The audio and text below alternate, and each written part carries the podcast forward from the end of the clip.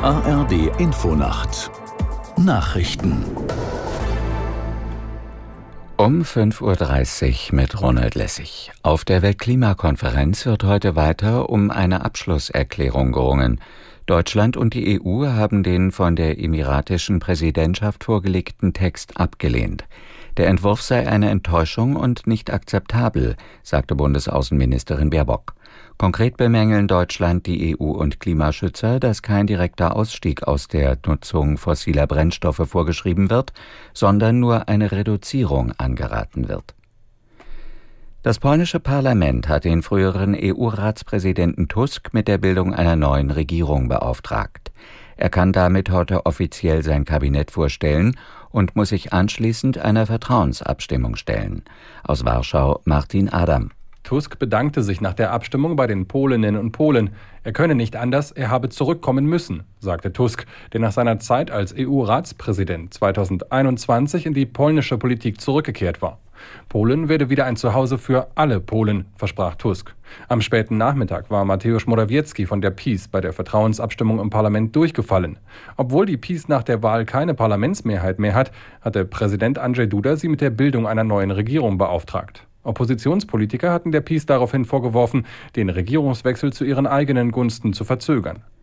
Die Spitzen der Ampelkoalition haben offenbar noch keine Lösung für die Haushaltskrise gefunden. Nach Angaben aus Koalitionskreisen wurden die Gespräche am späten Abend erneut vertagt.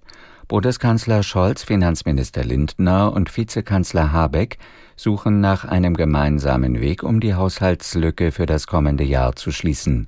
Sie war unter anderem durch ein Urteil des Bundesverfassungsgerichts entstanden.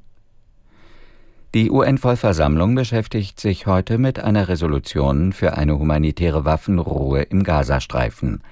Im Sicherheitsrat war eine entsprechende Erklärung am vergangenen Freitag durch das Veto der USA blockiert worden. Aus New York Antje Passenheim.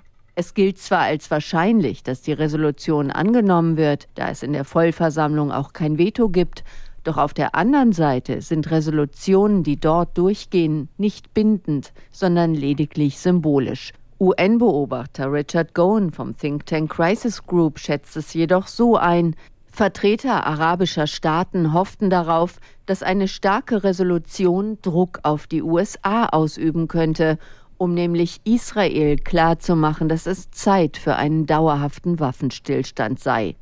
Das Wetter in Deutschland. Tagsüber breiten sich dichte Wolken und zum Teil ergiebiger Regen aus. Im Nordosten und Osten oft trocken. Höchstwerte 3 Grad in Nordfriesland und bis 13 Grad im Breisgau. Am Mittwoch im Norden und in den Hochlagen Schnee bei 3 bis 10 Grad.